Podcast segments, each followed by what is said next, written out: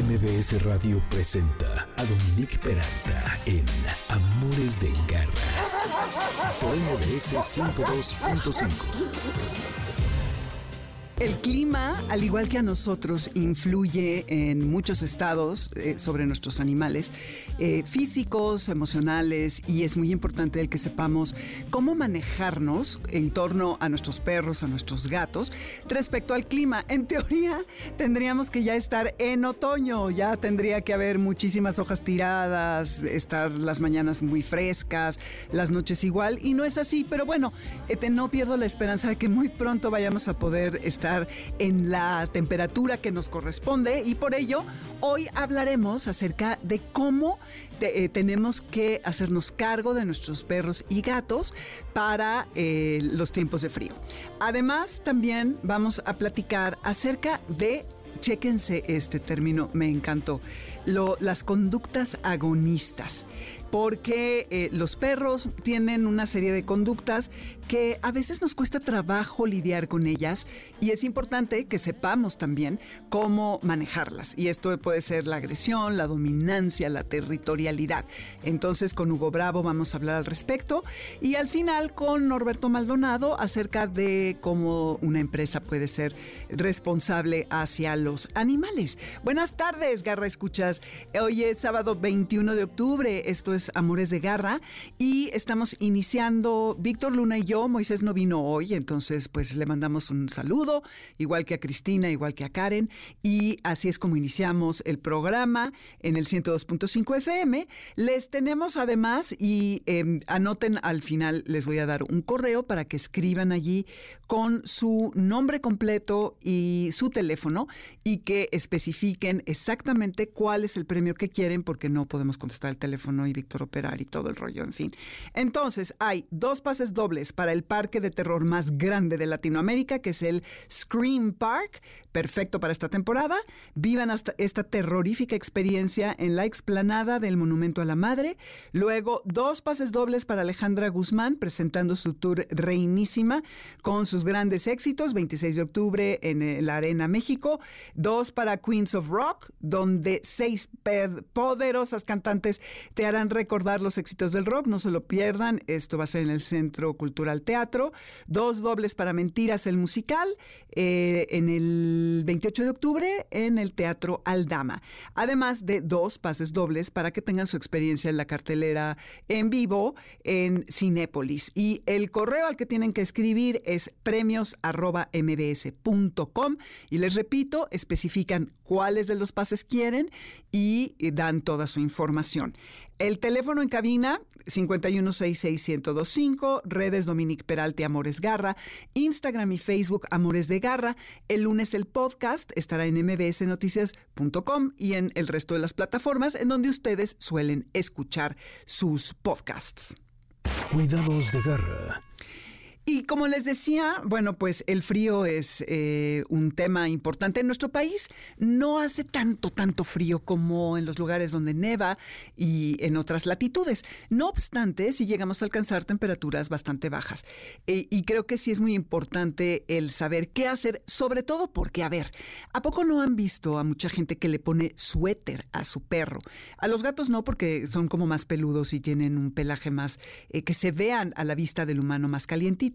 Y esto realmente no es correcto. Pero para hablar de todo esto, está con nosotros la doctora Zoe Meneses, que es médico veterinario y zootecnista egresada de la UVM Coyoacán en 2021, con un diplomado en alteraciones del sistema endocrino en pequeñas especies y un curso internacional de urgencias y cuidados intensivos en pequeñas especies. Ahora es el médico encargado del área de hospitalización y jefe de méritos académicos en el Hospital Veterinario de la UVM.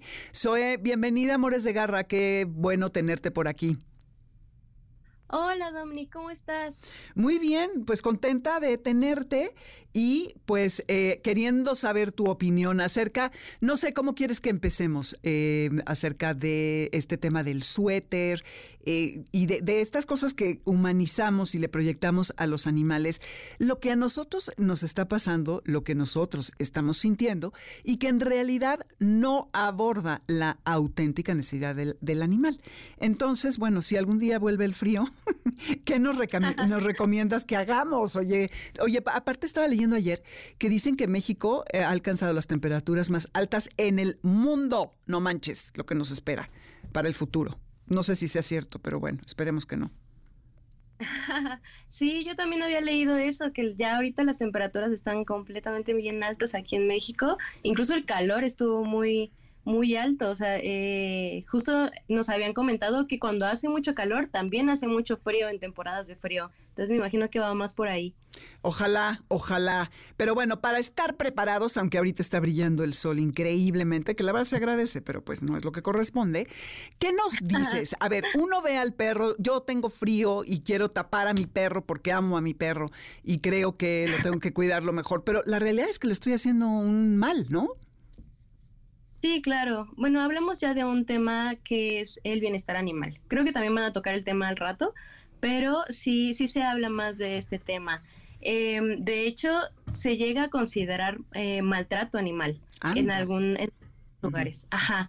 Y de hecho aquí en la Ciudad de México contamos con una ley contra el maltrato animal y hablamos ya de dos artículos, que es el artículo 23 y el artículo 24. Entonces, el artículo 23 habla de em, que toda la persona que tenga como contacto con estos, con estos animales deben de brindarle un trato digno y respetuoso. Y el artículo 24 ya lo desarrolla. Es algo que no, que no le cause un daño, que no le cause maltrato, que, este, que no sea crueldad, que no lastime a nuestros animalitos. Sin embargo, em, hablamos de palabras muy grandes con maltrato animal. Eh, esto va ligado a algo que se llama bienestar animal, que hablamos de las libertades de los animales.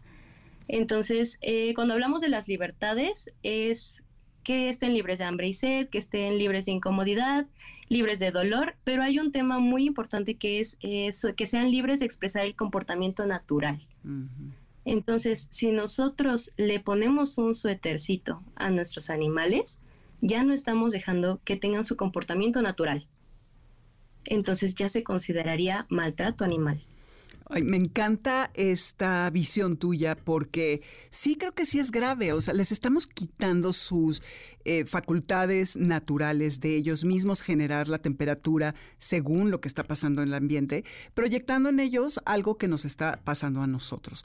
Entonces, tú recomiendas que nunca le pongamos suerte, que suéter, que solamente a algunas razas, tengo entendido que hazte cuenta el chihuahua a veces puede ser, o que dejemos que solitos regule su cuerpo a los perros y a los gatos su temperatura.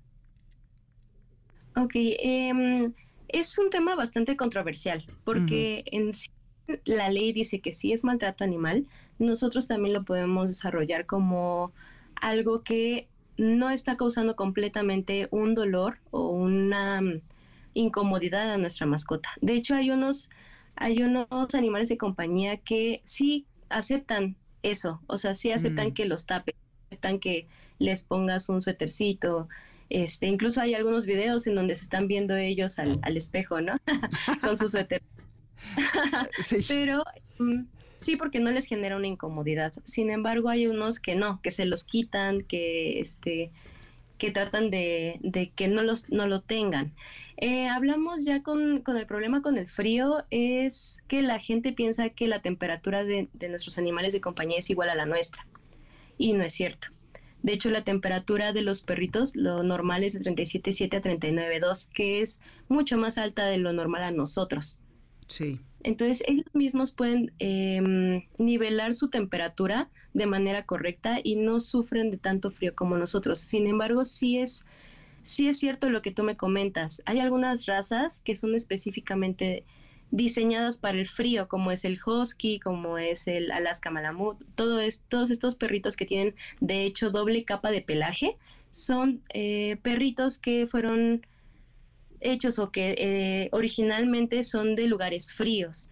Sin embargo, también hay algunos animales que son un poquito más pequeños, que son más de lugares cálidos, como son los chihuahueños, como los Yorkshire, que son muy, muy chiquitos y su temperatura no se regula de la misma forma. Entonces, hay algunos estudios que comentan que sí, a estos perritos cuando están en temperaturas demasiado bajas, que es aproximadamente 4 grados, sí es recomendable no sacarlos tanto a la calle, al frío, pero este sí se les puede poner un suétercito o una cobijita o algo para que puedan regular ellos su temperatura. Pero no es el caso en México, entonces esa parte no aplica para nosotros. Para que escuchen bien, garra escuchas, no tenemos por qué ponerle suéter a nuestros animales. Eh, al menos que estuviéramos bajo cero, ¿no? Este, ¿Esta temperatura que dices de 4 es menos 4 grados o son 4 grados arriba de cero? No, son 4 grados arriba de cero o hasta cero o bajo cero. O sea, a partir de los 4 grados es cuando ya los puedes tapar. Pero mientras no sean los 4 grados, no es recomendable. Simplemente es no sacarlos tanto al frío y secarlos muy bien si es que porque eh, hablamos de unas temperaturas en donde ya puede llegar a tener nieve o algo por el estilo. Entonces sí, sí es recomendable no sacarlos tanto y si los vas a sacar, pues sí, les puedes poner un suétercito o algo, una capita, algo que los pueda cubrir un poquito del frío, pero solamente en esas temperaturas. Ok, y a ver, otra pregunta. Hazte cuenta que ya estamos en diciembre, que estamos a, no sé, 11 grados, 9 grados, y tienes tu calentador en tu casa, ya sea de gas o uno eléctrico, y sobre todo los gatos siempre buscan fuentes de calor para acurrucarse a un lado. Pero los perros también de pronto lo pueden hacer. ¿Es recomendable que los dejemos que hagan esto? Se pueden acercar, pero tú tienes que estar muy al pendiente de que no lo toquen, porque pueden llegar a quemarse. Entonces, sí se pueden acercar, sí se pueden eh, acostar o echar al lado de, estos calentadores para recibir un poquito el, calor y eso estaría, pues, normal, sería, estaría bien porque ellos están nivelando la temperatura y ellos saben en qué momento ya les dio demasiado calor, se levantan y se van. Pero eh, sí, lo recomendable es estar al pendiente y si es, es mejor eh, no tenerlo en un lugar tan tan accesible a nuestras mascotas, o tener un poquito, un poquito más arriba, en, en mm. lugares no puedan ellos acceder tan fácilmente. Con los gatos es un poquito más complicado porque ellos sí saltan y, y se meten en lugares en donde tú dirías no caben y ahí están. Exacto. Sí, ¿sabes qué pienso sobre todo en estos calentadores de gas de piso que tienen ruedas y que tienen la flama que está allí? Y pues a mí me ha pasado con mi perra que luego como que una vez así la colita como que la pegó mucho y hasta olió a quemado, ¿no? Un pelo así que dices, híjole, qué, qué estrés. Eh, pero bueno, no es que ellas, eh, las mías, busquen realmente el calor, pero sí he visto que los gatitos son más, eh, pues como que tienen más tendencia, ¿no? A esto. Y otra cosa, Zoe, por ejemplo, los baños. ¿Qué tan frecuente en temporada de frío debiéramos de bañar a nuestros perros y gatos también? Híjole, con los baños es un poquito más complicado. Yo siempre recomiendo que sea una vez a la semana, nada más. ¿Por qué? Porque el pelaje de los animales guarda una humedad impresionante. Entonces se debe dejar que se abrí el pelaje, de que lo pueda secar de manera correcta, que no se quede mojado durante días porque se puede producir algo que se llama dermatitis, ya sea por hongos o bacteriana, y es precisamente por exceso de humedad. Entonces, más ahorita que está haciendo, bueno, ahorita no está haciendo tanto frío, pero cuando hace mucho frío o cuando está haciendo bastante frío, em, no llega el sol para calentar y para secar completamente el pelaje y en algunas ocasiones se puede quedar eh, mojado.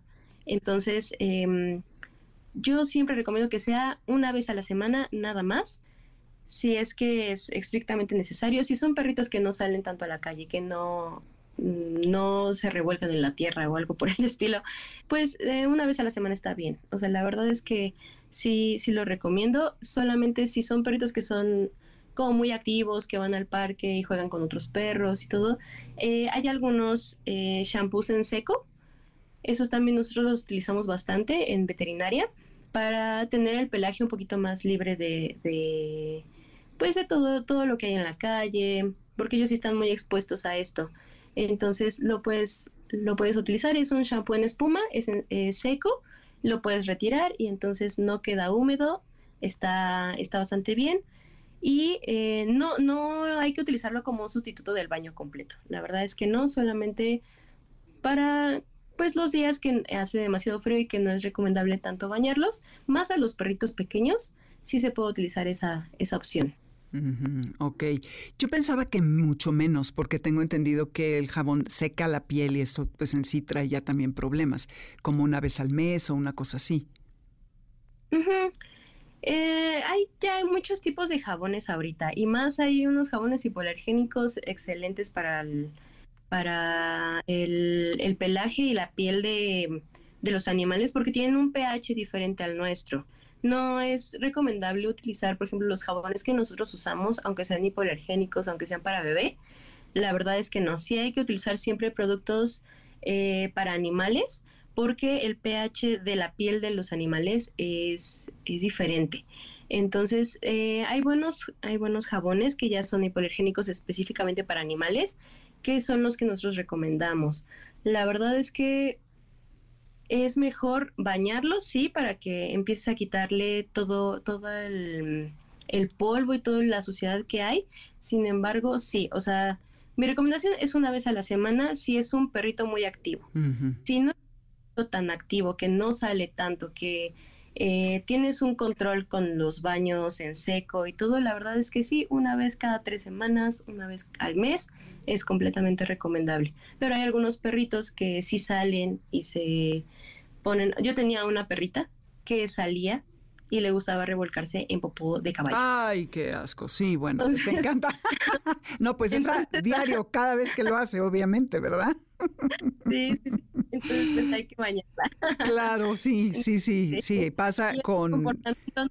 Entonces es como, ok. Eh, si son perritos activos, sí es recomendable bañarlos una vez a la semana. Si son mm. perritos que la verdad es que viven en lugares este, muy tranquilos, en donde no conviven con tanto, pues con tanto campo, con tanto, con tantos otros animales. Sí, una vez al, mes y complementar baños en seco estaría perfecto. Y en cuanto a la alimentación, Zoe, eh, durante la época de frío, ¿tenemos que hacer alguna modificación o, todo sigue igual con la dieta del perro y del gato? Ajá. Em, y en la temporada de frío pasa algo bien curioso con los animalitos.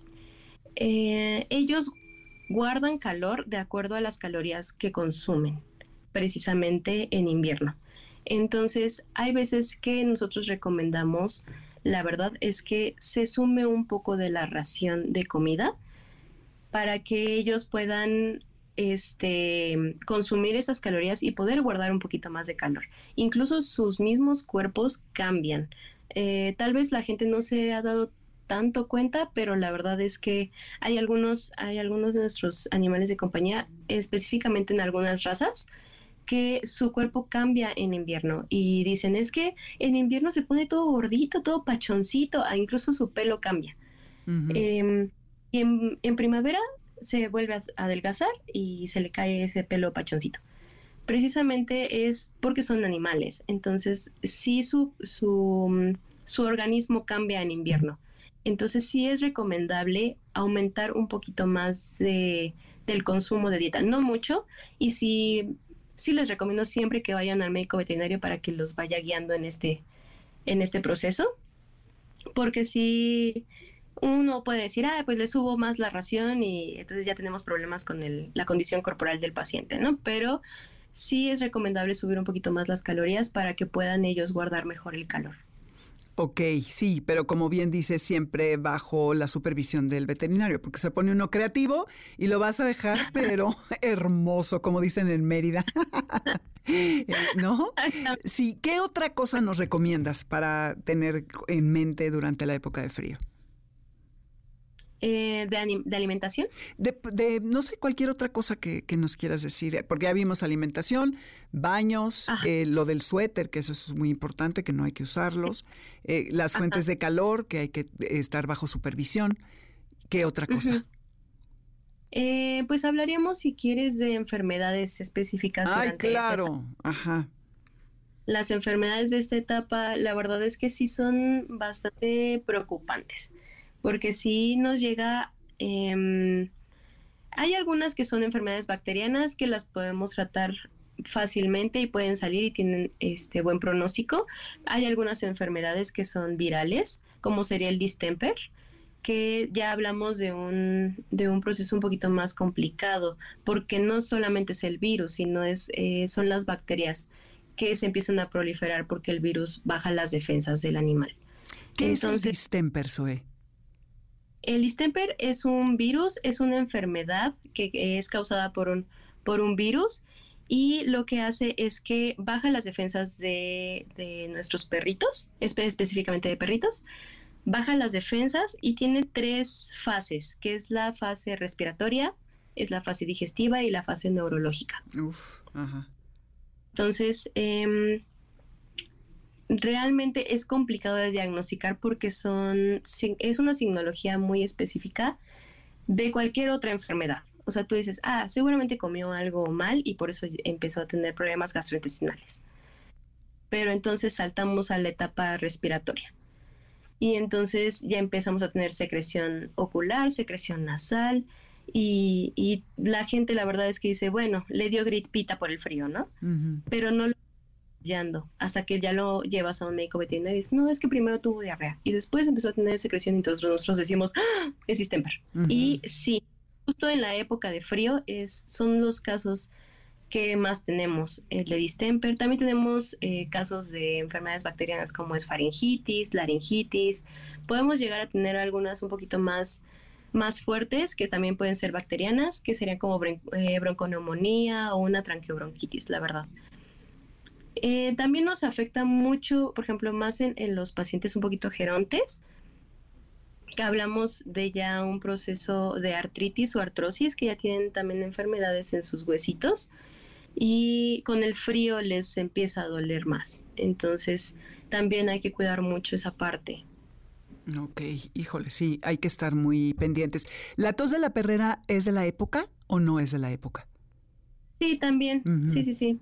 Y es muy contagiosa, ¿verdad? La bordetela, exactamente. la bordetela, sí, justo también es de la época y sí, es bastante contagiosa. Creo que es la más contagiosa, bordetela es, esa sí es una signología bastante específica de la enfermedad, a toser. Y a toser fuerte. O sea, toser, nosotros cuando nos duele mucho la garganta, así empiezan a toser los perritos. No tienen tantos estornudos, pero sí tosen mucho.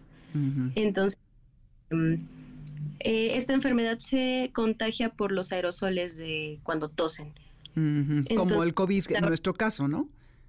Exactamente, exactamente. Entonces, y se contagia fácilmente con los demás y entonces hay que cuidar mucho y hay que, eh, si tenemos un caso positivo de bordetela, lo más recomendable es aislarlo de cualquier otro eh, animal de compañía que tengamos porque es muy fácil que se contagien y entonces ya empezamos a hacer que otro se, se contagie y otro...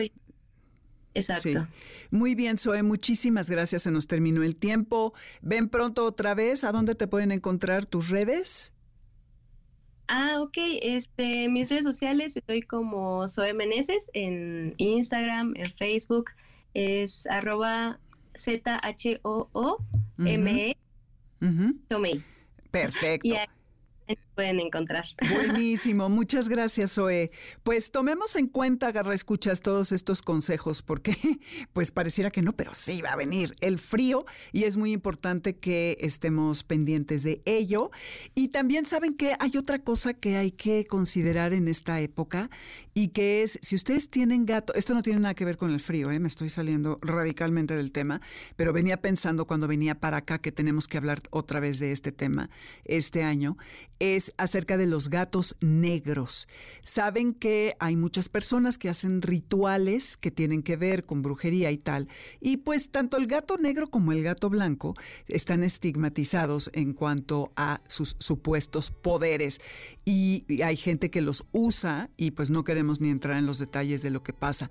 Pero si ustedes tienen gatitos negros y o blancos, cuídenlos mucho en esta temporada de pues Halloween, de muertos, porque que no caigan en manos de personas que no queremos. Nos vamos a ir a un corte, Garra Escuchas, está en el 102.5 FM, yo soy Dominique Peralta, estos Amores de Garra, y vamos a volver para seguir platicando acerca de comportamiento, bueno, esto del frío no tiene que ver con el comportamiento, pero vamos a regresar para hablar acerca del comportamiento agonista o agonístico, le dicen también.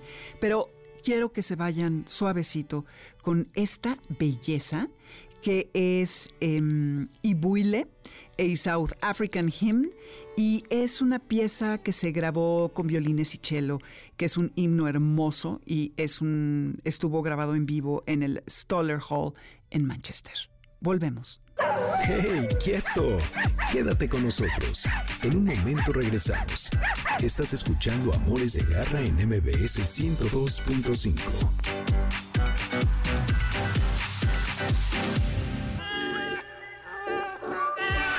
Continuamos en Amores de Garra con Dominique Peralta en MBS 102.5. ¿Sabes dónde está tu gato? Regresamos. MBS 102.5. Los Alabama Shakes, Sound and Color, esto es Amores de Garra. En Spotify está la lista con la música que hemos eh, pues coleccionado a lo largo de estos casi cinco años.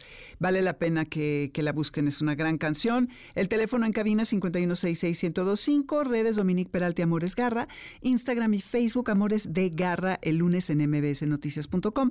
Encuentran el podcast, también hay una repetición los viernes a las 10 de la noche de esta emisión y también en todas las plataformas repartidoras de eh, podcast, donde ustedes vayan y los escuchen, van a encontrar este episodio.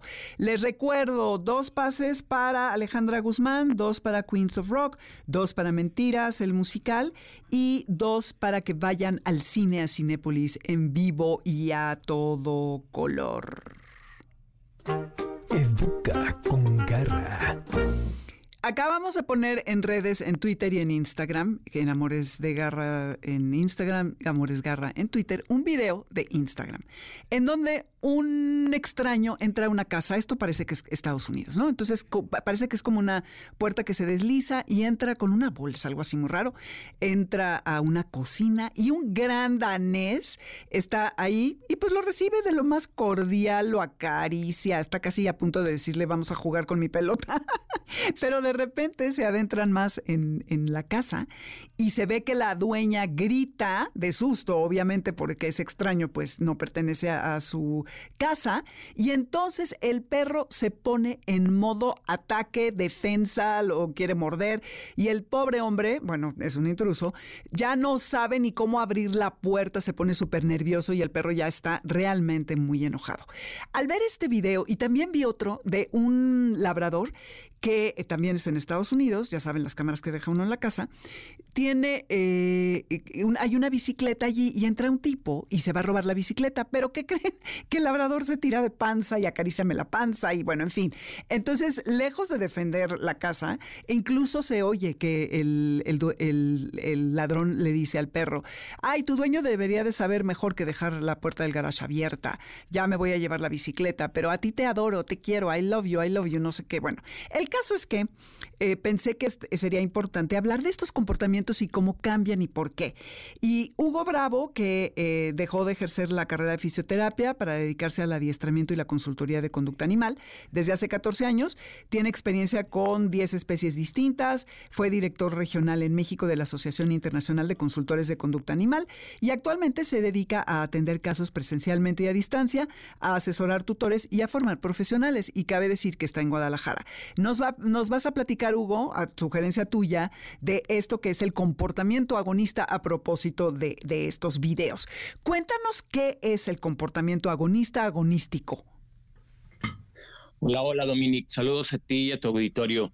Pues mira, eh, es, esos videos son un buen pretexto para, para poder hablar acerca de este tema. Ah, cuando hablamos de territorialidad, dominancia, agresión, generalmente lo interpretamos de una manera errónea, como si fuera un rasgo de la personalidad. Y realmente no son rasgos, sino que son componentes, eh, parte de nuestra biología que nos ayudan a hacer frente a ciertas situaciones.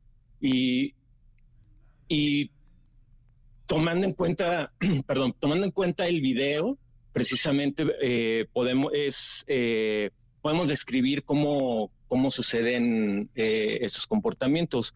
Uno de los ejemplos que yo doy a, a mis clientes cuando estamos trabajando, eh, que me dicen, oye, es que mi perro es muy territorial. Bueno, vamos entendiendo primero cómo funciona la territorialidad, ¿no?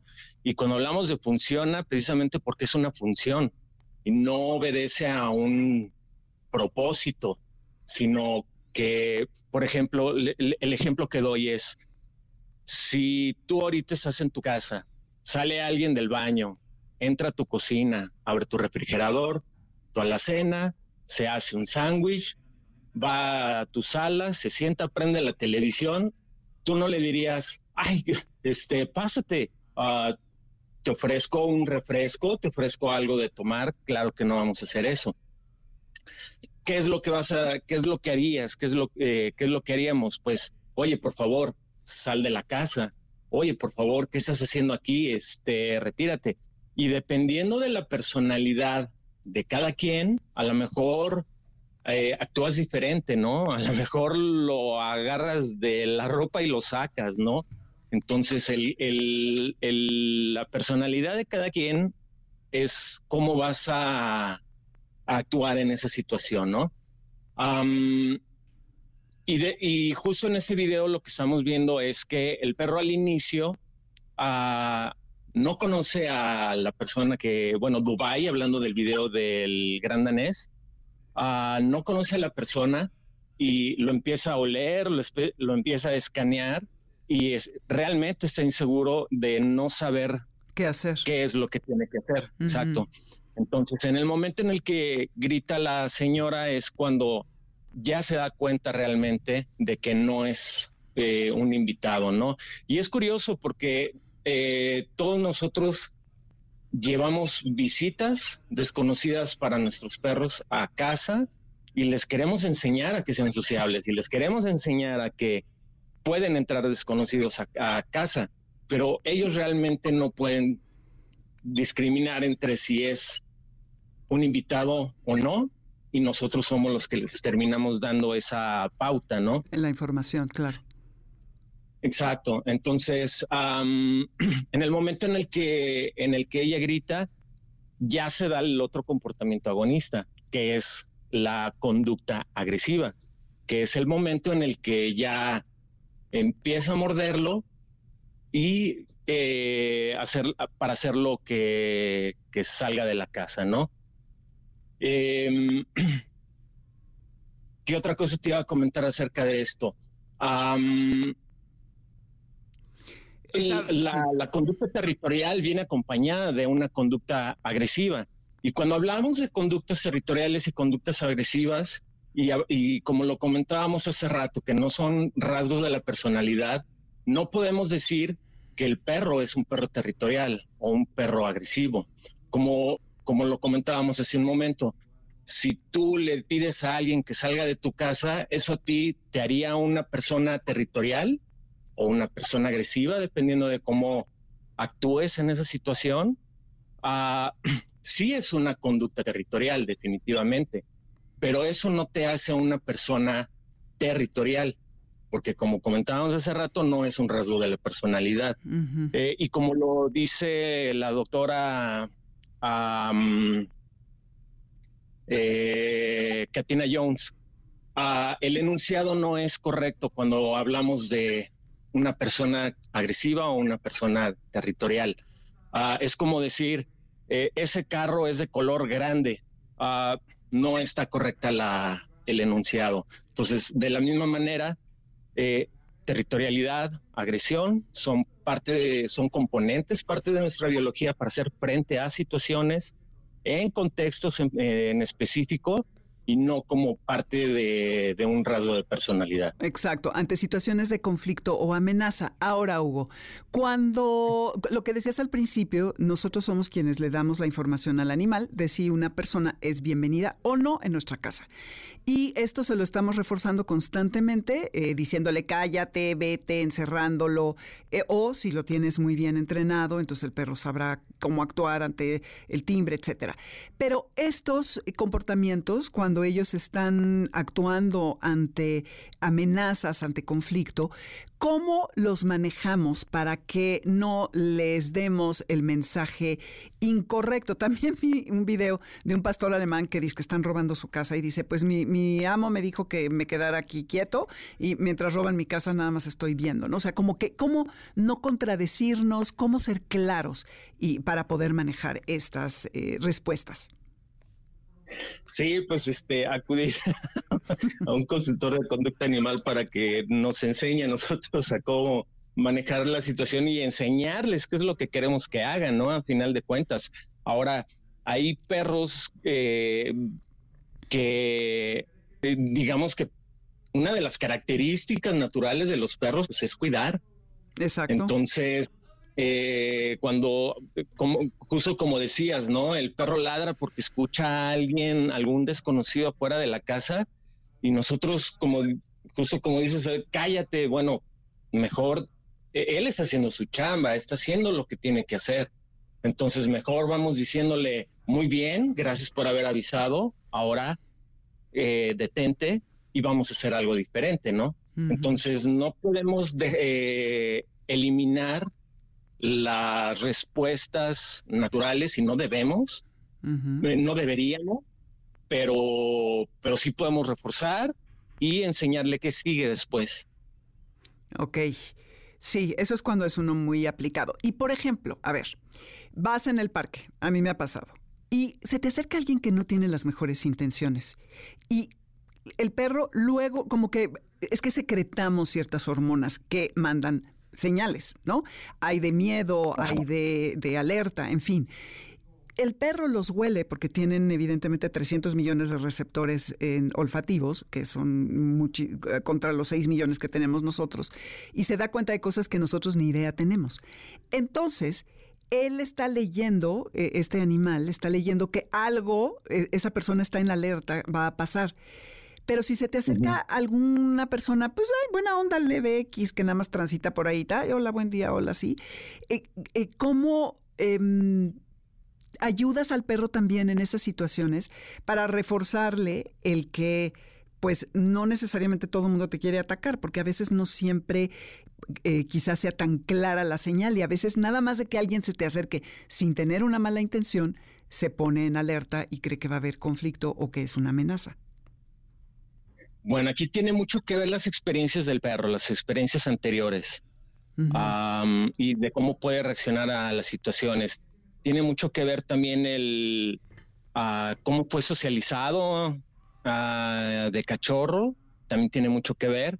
Y sí, definitivamente, si alguien llega con malas intenciones, sí están segregando ya endorfinas, pero no nada más huelen esas endorfinas, sino que son muy buenos leyendo nuestro lenguaje corporal. Mm, son mucho mejores que nosotros dándose cuenta eh, nuestra expresión facial, nuestra expresión ah, corporal y generalmente quien va con malas intenciones es imposible que no muestre cierta con cierta lenguaje corporal en el cual ellos se dan cuenta y son muy buenos eh, leyendo eso, ¿no? Mm a, mí cuando, cuando me piden trabajar con perros en estas situaciones, lo que hacemos es, definitivamente enseñarlos a ser sociales, ¿no? Enseñarlos a, ser pacientes, a que no tengan que reaccionar, igual a lo mejor los enseñamos a eh, la parte de la mordida, pero la mordida como, como parte también de satisfacer una necesidad de eh, fisiológica, ¿no? Porque los perros muerden y tienen que morder y, es parte de su desarrollo psicomotriz, pero lo hacemos hacia objetos ah, permitidos, hacia juguetes, etcétera, como parte del, de, su, desarrollo. Eh, como enriquecimiento, ¿no? Oye, se nos terminó el tiempo, Hugo, perdóname. Eh, ¿A dónde te pueden seguir si alguien quisiera conectar contigo, quienes estén por allá en Guadalajara? Bueno, podemos trabajar a distancia en todo el país ah, o fuera del país. pueden contactarme vía WhatsApp o teléfono triple tres nueve cinco dos nueve cinco nueve cinco o la página web proanimalacademy.com. Perfecto, muchísimas gracias. Nombre a ti, Dominique, un saludarles.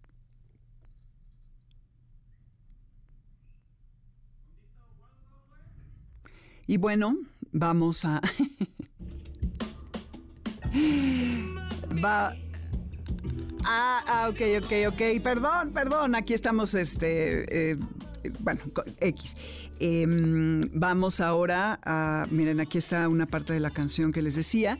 Y pues sí, es, es complicado, es muy complicado el poder darle las señales correctas a nuestros animales, pero eh, ojalá que cuando alguien que no debe de estar en casa entre a la misma, ellos entiendan que pues es un intruso y que los, los ahuyenten, ¿no? Eso es lo que todos querríamos. Claro que depende del perro, ¿no? Dicen que eh, a veces los chihuahuas son más bravos que, los, los, perros grandes, así que pues es, eh, es complicado.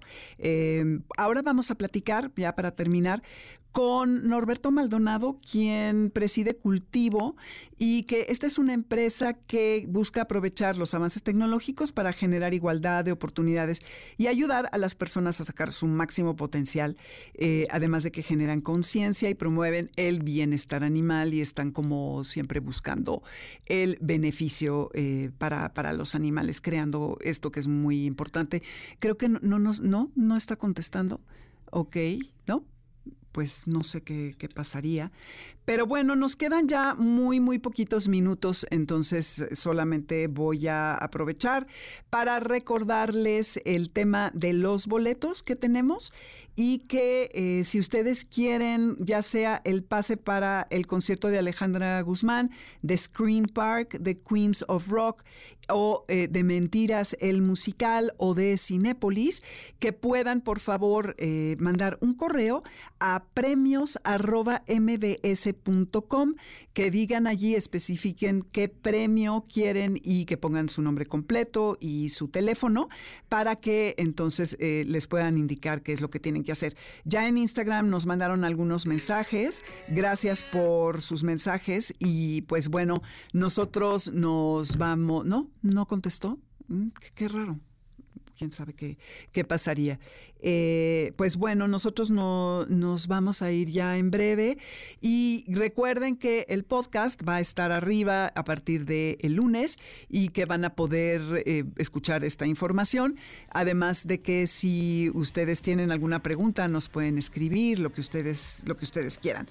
Pues bueno, así nos vamos a despedir, mis queridos Garra Escuchas. La próxima semana vamos a hablar del el duelo, eh, porque pues estamos en época de muertos. Vamos a hablar un poco de gatos negros y voy a tener un invitado que me da muchísima emoción, que es Eduardo Limón, que es un... Eh, una persona increíble que tiene un programa en Ibero y que habla acerca de literatura, en fin, así que no se lo vayan a perder.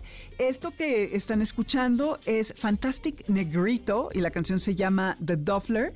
Eh, en Spotify está la lista con la música que hemos coleccionado a lo largo de estos años. Van a mi nombre y allí van a encontrar la de Amores de Garra y ya pueden, bueno, hay una variedad impresionante, nada tiene que ver con nada, todo se escoge y se cura acorde a lo que es el... Pues el tema, ¿no? Ah, el que vamos a tratar. Y pues en nombre de la manada de, de todo este programa, los saludamos Alberto Aldama, Felipe Rico, Karen Pérez, Moisés Salcedo, Adriana Pineda y Víctor Luna, que hoy estuvo haciéndola de todo, mi querido Víctor, muchas gracias. Em, y con, todas las complicaciones que eso supone, porque imagínense operar la consola, pero contestar el teléfono, pero hablarle al invitado, pues sí está bastante complicado. Poner la música y demás. Pero bueno, bueno, en Spotify ahí buscan la música y nos escuchamos el martes con Jesse en EXA eh, alrededor de las ocho y media más o menos de la mañana y el viernes a las 22 horas está la repetición de este programa y el podcast se sube a partir del lunes, el próximo sábado de 2 a 3 y quédense porque viene líneas sonoras con Carlos Carranza. Acuérdense de cuando pasen llevar la vista en alto y no en el teléfono cuando vayan con sus perros. Que tengan un super fin de semana y nos escuchamos la que viene. Ahí se ven. MBS Radio presentó Amores de Garra con Dominique Peralta. Te esperamos el siguiente sábado a las 2 de la tarde por MBS 102.5.